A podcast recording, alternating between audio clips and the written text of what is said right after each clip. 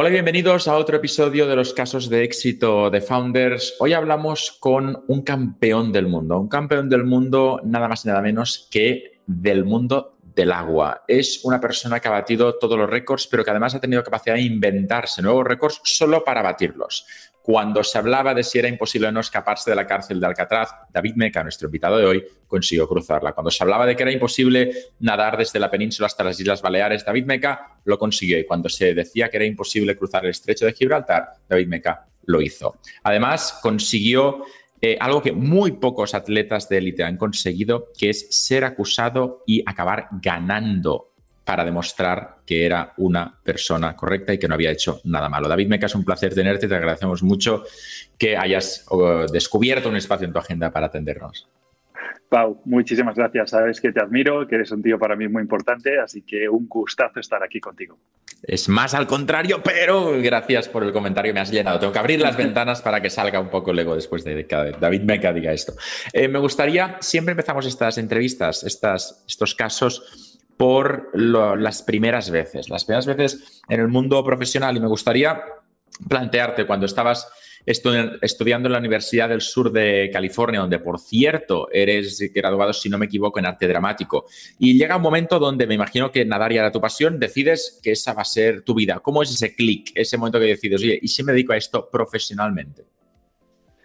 Pues eh, la verdad es que, fue un poco locura, porque yo sabía, bueno, sabía de, alguna manera que, lo mío se acabaría pronto. El deporte eh, tiene una fecha de caducidad y entonces quise prepararme al máximo. Me fui a Estados Unidos, allí estuve estudiando eh, y, bueno, allí me convirtieron en campeón del mundo de natación. Entonces, ¿cómo fue? Pues con ganas, con ilusión, con ambición, con querer superarme. Yo no sabía si iba a ser campeón de Cataluña, campeón de España o si llegaría a ser campeón del mundo, pero al final, pues con esfuerzo se consiguió. Eh, campeón del mundo, me imagino, eh, seguimos con las primeras veces, el momento en que eh, te das cuenta que acabas de ganar, porque en el mundo del nado y sobre todo de la, de la distancia, de la gran distancia, la larga distancia, mm, no es tan, tan evidente. Estás en el agua, no, imagino que no eres consciente en el momento que llegas a la meta si eres el campeón del mundo o no. Tienen que pasar unos segundos hasta que te, te sitúas y te das cuenta de que eres el mejor. ¿Cómo fue ese momento? La primera vez que ganas el campeonato del mundo, el momento de llegar y, la transición a darte cuenta que acabas de ser el campeón del mundo en tu disciplina. Pues eh, realmente es algo magnífico. Tantos años de trabajo, tantos años de sacrificio, de esfuerzo y llegar a conseguir pues, un objetivo, que es un objetivo deportivo en mi caso, ¿no? pero que puede ser perfectamente empresarial o, personal y eh, te, hace sentir como que te olvidas ¿no? de todas esas noches de trabajo, todos esos días de, esfuerzo, todos esos días de, a lo mejor decir que no a discotecas, que decir que no a alcohol, decir que no a, salir con los amigos y entonces te das cuenta que ha merecido la pena. Por eso yo, yo creo que ya sea un deportista de élite o un empresario, eh, es, es impresionante, es impresionante, porque ser emprendedor significa no sé, ver cómo tus cosas suben, bajan, vuelven a subir y, eso es algo que solo la gente que es emprendedora, la gente que monta algo, la gente que sabe esa experiencia.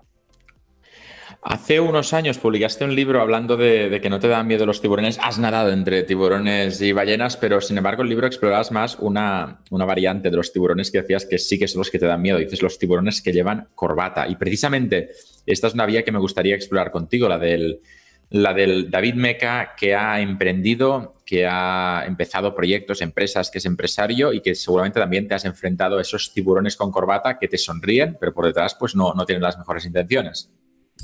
Sí, realmente, bueno, hay dos, hay dos metáforas. ¿no? Una, eh, los tiburones más peligrosos no están en el mar, sino en nuestras mentes, que eso es cierto. Esos temores, esas inseguridades, esos, esos no lanzarnos a un proyecto porque, y si fracasamos, ese yo creo que es el tiburón más peligroso, porque al final lo que acabas es, pues, fracasando si no lo intentas, ¿no? Pero, y luego los tiburones eh, de las corbatas, que son los que los del mar no me pillan, esos son más lentos, con lo cual esos no me preocupan. no, en serio, pero los de los de fuera del agua sí que pueden ser más peligrosos, porque esos te los encuentras a montones en nuestro día a día y, y al final lo que hay que hacer es, eh, bueno, ser más inteligente que ellos y sí, yo emprendí no como tú, no como mucha de la gente que nos estará escuchando y que montará sus grandes empresas. Y, pero bueno, también me ha ido bien. Soy un tío que, que me formé, estudié, pues eso, también arquitectura, estudié, monté de muy jovencito unas empresas de construcción y ahora en estos últimos años, una vez ya me he retirado del deporte, pues estoy un poco al frente de ello, ¿no? Como todo el mundo, pagando facturas y, disfrutando y viendo cómo la empresa pues sube o baja y vuelve a subir. Eh, eh, fuera del mundo del, fútbol, del fútbol americano en Estados Unidos, de la NBA, del básquet, o sea, de, los deportes más seguidos por masas, eh, ¿es compatible ser el mejor del mundo en una disciplina y también pues eh, tener una, vida suficientemente acomodada. Ya no digo como puede tener Leo Messi, pero sí una vida de, que, te premia también en lo económico por el, por el esfuerzo hecho, porque al final es equiparable lo que tú has llegado a hacer en el mundo de la, natación a lo que ha hecho Cristiano Messi en el mundo de los balones de oro. O sea que al final eh, en diferentes disciplinas es muy parecido. ¿Hasta qué punto hay deportes que se sienten pues, más maltratados por, los grandes sponsors que otros, como pueden ser los que te mencionaba. Pues bueno, sí, el deporte minoritario siempre será minoritario en todos los aspectos, en que no tenemos tanta cobertura y sobre todo también en el tema económico. Dicho esto, soy un privilegiado. Eh, nunca pensé que fuera a vivir de, la natación. Y, y, bueno, sí que ha sido quizá, pues bueno, lógicamente por las medallas de oro campeón del mundo, pero también porque, como bien decías, Pau, innovamos. No solo nos dedicamos a conseguir medallas, sino que también hicimos todos esos retos mediáticos, que al final era lo que la gente nos pedía. Eh, a la gente le da igual si ha ganado 28 campeonatos del mundo de, natación. Le da igual y es que ni lo saben, porque eso salía así, un trocito así en el periódico o en el telediario decían, y David ha ganado una medalla de oro, pasamos al fútbol. bueno, también eran tantas, seguramente si llegan a ser menos habrían dedicado un minuto, pero otra, decían otra, otra medalla, vale, siguiente.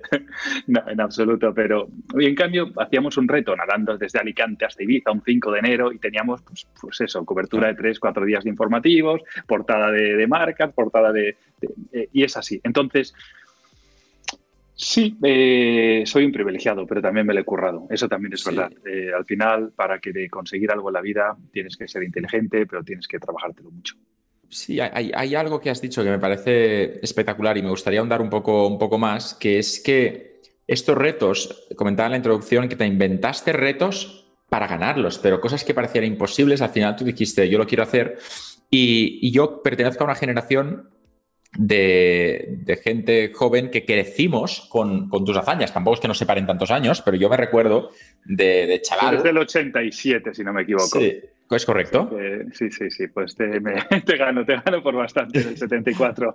Bueno, pero al, final yo me acuerdo, eh, tú con 18, 20, 25 años, em, yo pues eh, con algunos menos, viendo de chaval que, el telediario, la televisión, mis, padres, mira lo que está haciendo ese, el David Meca, está, está cruzando no sé qué. O sea, que todas estas hazañas acompañaron a una generación y de alguna forma también transmitiste valores a veces más, mucho mejores de los que se transmiten en el fútbol donde todo es engaño, el árbitro, gritar, tal, eh, intentar que no te hayan visto y demás. Mientras que tú aparecías ahí en los telediarios demostrando que cosas que creíamos imposibles, o sea, salía de la roca, todo el mundo mira la roca, veían que era imposible, que todo el mundo moría al intentar cruzar de Alcatraz tal, que algunos lo intentaron, y de repente salías tú y lo hacías. Entonces yo, yo pensaba, qué guay, si algún día me detienen en la roca, no sabía que ya no funcionaba como prisión, pues yo ser como David Meca para escaparme. O sea, fíjate la mente dónde va. Pero a buscarte, Pau, y te subes. Bien, bien. Yo no sé si con alguien en la espalda serás capaz de hacerlo, pero ¿cómo funciona el proceso de, innovar? Porque debes tener una, lista, un Word en tu ordenador de ideas locas hace años, ¿eh? eh cruzar Alcatraz, cruzar tal. ¿Cómo es eso? No, realmente no, no sé, dicen que es, y parece ser que hay estudios que lo, así lo, aseguran, que durante, cuando estás en el agua nadando, en el líquido, fluido, eres muy creativo. Por eso aconsejo a todo el mundo que nos esté escuchando, si quieren eh, montar un proyecto, una empresa, se vayan a nadar, porque es, verdad, la cabeza te va a mil por hora y, y, piensas en locuras, ¿no? Y una de ellas, por ejemplo, fue la de Alcatraz, que fue la primera de todas que hicimos. Y quizá, ¿por qué se me ocurrió? Pues no sé, porque me sentía prisionero ante una injusticia, eh, por la acusación de doping, me sentía pues de ahí los grilletes, de ahí que quisiera nadar, escaparme a nado desde allí hasta San Francisco, y fue espectacular. La repercusión que tuvo a nivel internacional fue tan, tan, tan grande que, bueno, que, cambió, que cambió mi yo. Y me convertí, pues eso, ¿no? En un nadador intrépido que seguía luchando para demostrar su inocencia y haciendo cada vez cosas más grandes hasta que al final me dieron la razón. Y hablemos, de hecho, iba a hablar en un ratito de eso, pero es, el momento ideal porque justo has, es como una película que empieza, ves el final y ahora vas deconstruyendo. El, el final es David Meca demuestra con esta hazaña de Alcatraz y demás que está ahí, que no se va a ir a ningún lugar y acabas ganando la acusación y, desmontando todo lo que había pasado. ¿Puedes explicar cómo fue y sobre todo cómo te sentiste cuando... Para mí hay una parte muy importante que siempre cuentas en tus historias, yo he visto algunas conferencias eh, tuyas donde de antemano os avisan que el que queden en un número específico del ranking van a tener un test de doping. Ahí ya empiezan irregularidades, porque si yo voy dopado, pues no, me aseguro de no ganar o, no, quedar en esa posición. No quedar en esa posición, sí. Sí, por ejemplo, hay varias irregularidades. Primero eso, la rueda de prensa, día de antes. ¿Quién quede primero y segundo? Chicos y chicas, mañana pasará el control antidoping. Claro, además tenemos grabado eso, tenemos la firma de todos los presentes, o sea, que nos avisan y somos tan tontos los cuatro en quedar en primero, segundo, chicos y chicas, y dar todos positivo. O sea, que eso ya es absurdo. Pero con todo y con eso, eh, bueno, pues no tuvieron eh, más pudor que, sancionarnos, mostramos pruebas de todo tipo, nos hicimos, porque además nos unimos, como eh, unimos para, porque veíamos que yo era inocente, el otro era inocente, y confiamos que todos estábamos en el mismo, en el mismo mm. asador, ¿no? Así que conseguimos el mismo abogado, luchamos todos juntos, pruebas de ADN, pruebas de pipí, pues, pruebas de sangre, de uñas, o sea, todo. Y fue una lucha muy larga, casi tres años. ¿Y cómo te sientes el día que te dicen, no, que has positivo? Y tú dices, bueno, estoy seguro de que, de que no es así. Y dicen, no, no, que, que, va en serio. O sea, ¿cómo funciona ese proceso? Porque tú dices, hacedme otra prueba en ese momento, veréis que no, yo qué sé, ¿no? O sea, ¿cómo es el proceso? Claro. Pues ese momento que te lo dicen, dices, no te lo crees. Para empezar, no te lo crees. Te crees que es una broma pero al día siguiente te das cuenta que sí, que es verdad y que, y que yo en mi vida he fumado ni un solo cigarrillo. Yo no había probado el alcohol en esa, en esa época, ahora ya sí, ahora ya, bueno, te gano a ti, pago y todo. No, pero es, fácil ganarme a mí. pero, pero quiero decir que, que era un tío que lo había dejado todo por el deporte, súper sano, eh, ya digo, que no había... Entonces, ves que es todo súper injusto y que te puedes cargar a cualquier persona en el deporte fácilmente, porque es que si te quieren hacer una putada, es súper fácil hoy en día el, el, el, cargarte a alguien y, cargarse tú su nombre. Su... ¿Por qué? ¿Por qué? Pues porque mm, una de las cosas también que teníamos en común es que todos estábamos hospedados en el mismo hotel. Todos comíamos de la misma comida, todos estábamos juntos. era todo, yo qué sé, no sé, alguien podía haber tenido algo contra mí, ponerme algo en la comida, un polvito o algo, y luego al día siguiente das positivo. Pero ¿por qué los cuatro? ¿Por qué? Porque a lo mejor, no lo sé, a lo mejor todos comimos de la misma comida en ese hotel, o no, no lo sé. Porque después de tres años de haber hecho lo de Alcatraz, de que planee la sombra, porque al final la opinión pública se basa muchas veces, yo siempre digo que la verdad es lo que la mayoría de la gente piensa y a veces se nos olvida que la verdad no, es eso, es, la verdad es la verdad y luego a veces la gente puede estar equivocada, pero después de tres años de luchar, llega el momento, supongo que debes recordar muy bien, cómo fue el, instante que dicen, inocente, se va toda la acusación. ¿Cómo es ese momento? ¿De rabia? Me imagino que debes tener ganas de celebrar, pero también de darle un puñetazo a alguien, ¿no?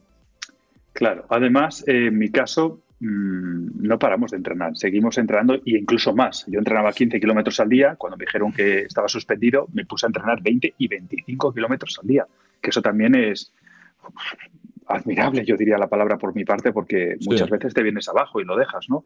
En cambio, me puse a entrenar como un loco. Y en ese momento, cuando me levantaron la suspensión, estábamos a 10 días del campeonato del mundo de Hawái. Entonces digo, ¿qué hago? ¿Voy? ¿No voy? ¿Estoy preparado? ¿No estoy preparado? Y fui. fui y nadé todas las... Sí, y nadé todo lo que, que había, los 5 kilómetros, los 10 kilómetros, los 25 kilómetros, que cosa que nunca nadie había nadado las tres maratones, porque solo hay un día de descanso entre maratón y maratón. Nadé las tres, gané las tres y me convertí en campeón del mundo y eso fue el, bueno, volver con una sonrisa a, los 10 días de, ganar, presentarte, lo normal habría sido paro mi vida para demostrar que es una mentira y claro, cuando la recuperas a veces ya es, ya es tarde. En tu caso habías seguido entrenando, ganaste ¿Alguien te ha pedido perdón? ¿Alguien ha venido y ha dicho, oye, la cagamos? Eh, no sé, el, chef, del hotel, me dieron mil dólares para echar, yo qué sé.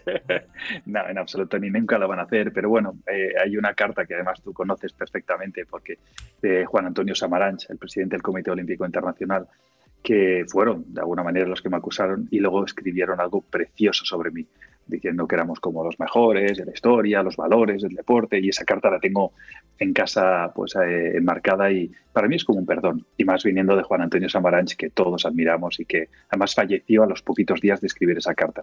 Así que es algo que le tengo que agradecer. Sí, sí, sí. Al final, bueno, cada uno tiene, tiene formas distintas de reconocer errores y a veces pues no hace falta la palabra perdón, aunque planee eh, por, por ahí. Sin embargo, eh, llega un momento donde eh, tienes una, una, situación que poca gente tiene, pero que cuando llega es un, es un problema, un happy problem, que dirían en inglés, que es que lo ganas todo. Es decir, ya no puedes quedar más arriba, ya has ganado, ya eres el número uno, ya eres el campeón del mundo, has ganado tres maratones seguidas, con lo cual eh, llega el momento que tienes que plantearte qué hacer con tu vida en el sentido de cómo seguir generando pues, atención mediática, porque esto también significa poder vivir de ello. Al final, que haya atención mediática significa sponsor, significa muchas cosas. Em, y tienes que empezarte a plantear nuevos retos. Ese, ese proceso, después de ganarlo todo, ¿cómo es comparado con el, que, el proceso que iniciaste, por ejemplo, cuando querías demostrar tu inocencia? ¿Pero te refieres cuando ya dejé el deporte o en los últimos eh, años que todavía... Eh, eh, Sí, en los últimos años, después de ganar Hawái los, tres, los tres títulos, a partir de ahí dices, ya, ahora ya no puedo ir más arriba. Es decir, todos los peligros que me han cubierto hoy, eh, si vuelvo a ganarlo, me dedicarán menos tiempo porque repetiré. ¿Cómo es seguir creciendo cuando ya no puedes llegar más arriba? Em, entonces ahí, durante mis últimos años de carrera deportiva, lo que decidí es hacer, continuar eh, intercalando los, los retos mediáticos con las medallas. Y, entonces cada año intentaba hacer uno, uno más, más difícil. Por ejemplo, yo tengo el récord del cruce del Estrecho Gibraltar una vez. Pues eh, no solo batimos el récord y lo hicimos dos veces, sino que soy la única persona que ha conseguido hacerlo tres veces seguidas sin parar el estrecho. O no sé, o, el, Lagonés, el Canal de la Mancha, el Tenerife Gran Canaria, hasta el Camino Santiago remontando el río Ulla hasta, hasta no sé, cosas que, que, bueno, me iban saliendo, me iban contratando, íbamos nosotros imaginándonos y hacía que de alguna manera tuviéramos ese reconocimiento público que quizá la alta competición no te daba, ¿no? Y, bueno, fue compaginarlo. Eso sí, cuando dejé el deporte, lo dejé todo. Dejé los retos, dejé la alta competición y me retiré como campeón del mundo porque eso es lo que quería, retirarme en, mi mejor momento. Hmm. Al, final dicen que hay dos formas de retirarse del deporte de élite, cuando estás arriba o cuando estás abajo, y que llega un punto donde, donde los que guardan más gloria son los que precisamente se fueron cuando dejaron muy arriba. En tu caso, hay algo interesante que es que muchos de tus récords nadie los ha roto. Dicen que cada año estamos más preparados a nivel tecnológico, de métricas y demás para preparar a deportistas que ganen más y más récords. En tu caso, la mayoría de tus récords siguen intactos. No sé cómo, cómo vives eso cuando ya han tenido unos cuantos años para superarlos los la nueva ronda de deportistas, pero no lo han conseguido. Alguno es del 1999, o sea que ya van 22 años. Pero, pero sí, ¿por qué? Pues no lo sé, también creo sinceramente que, quizá ahora no se entrena como se entrenaba antes. Esas barbaridades que hacíamos, esos entrenamientos y eso, o, a lo mejor es que todavía no ha llegado y llegará y me batirán, pero por, un montón, ¿no? Lógicamente, es ley de vida y así será. Pero sí, efectivamente todavía tenemos prácticamente la mayoría y, es bonito. y sobre todo te lo digo porque nosotros eh, me vendrán y me batirán los récords por mucho algún día, porque nosotros lo que hacíamos es anunciábamos el reto como tres o cuatro semanas antes de que se hiciera, para así que tal día estuvieran todos los medios convocados, nacionales, internacionales. Imagínate, era un 5 de enero, que además yo lo hacía en enero y no lo hacía en verano porque en verano teníamos campeonatos del mundo, olimpiadas, o sea que si lo haces en verano es más fácil también batirlo. Pero bueno, yo lo hacía en enero para que no me molestara la alta competición. Ese día podía levantarse horroroso, pero yo no podía hacer nada. Yo tenía allí a todos los medios preparados para grabarte, para no sé qué, y si no te tirabas, se largaban a Madrid o se largaban a, su país, a París. Entonces, eh, por eso digo que si una persona no lo hace con tantos medios mediáticos y se lanza un día perfecto, con las mareas buenas, con el tiempo bueno, es lógico que, que lo batan, y por mucho. Hmm, bueno, pues igual tendrían que. Solo, solo deberían darlo por bueno si es un 5 de enero, por ejemplo, el caso cuando hiciste. bueno, es igual. 20 años está bien que Sí, exacto, ya. no está mal. Eh, Tienes un, torneo fetiche, no sé si llamarlo, que es el descenso de la Ría del Navia, ah, porque durante muchos años era, era tu campeonato. Si miramos tu palmarés, ves año 90, 91, 92, 93, 94, 95, campeón del descenso de la Ría del Navia. Que entiendo que ahí te deben odiar el resto de competidores porque decían, viene Meca, pues nada, ya no voy. en, el 96 eh, fuiste campeón de España de 5,25 kilómetros y campeón del descenso del Río de la Navia el 97 lo mismo y en el 98 es que explotaste porque empezaste a, ganar todos los de la Copa del Mundo. Sin embargo, me parece muy interesante que en el 98, cuando explotas como deportista, llevarás ocho años ganando exactamente el mismo campeonato que se celebra a final de agosto y demás. ¿Cómo fue esos años de que al final ganabas un campeonato al año pero era como que estás preparando como persona para en un año de golpe, para quien eh, no lo tenga delante o no sea consciente, en el 98 ganaste campeón de la Copa del Mundo de Maratón de Natación, campeón de Río de Janeiro de la Copa del Mundo, campeón en Santa Fe de la Copa del Mundo, campeón en Paraná de la Copa del Mundo, en Ohrid, en Terracinea, en España y, y, obviamente campeón del descenso de la Ría de Navia. Sí, ese año fue bueno, fue lucrativo, hicimos dinerito. no, eh, la verdad es que, que sí, Navia era la primera competición que yo fui de, aguas abiertas, yo no sabía lo que era. Y me lancé a la Ría de Navia, que era la, competición más importante en España que tenemos, que va más personas que se apuntan ya desde la época, imagínate. Y, y a mí además había como una maldición que nunca nadie conseguía ganar tres veces. La segunda vez, sí, correcto, pero cuando iba a intentar la tercera, ¡pum!, no la ganaba. Y eso pues te hablo de historia ya, porque dice 10 seguidas, sí, sí, sí. 10, perdón. ah, pues mira, tengo que editar tu Wikipedia. Falta, en el 99 vi que iba a preguntar qué había pasado. Voy a editar yo mismo la Wikipedia para corregirlo. 10 años seguidos eh, que la ganamos y la verdad es que, fue súper chulo porque sí, sí, era, yo creo que la gente quería ir, que, que fuera pero no para verme ganar, para que alguien me ganara.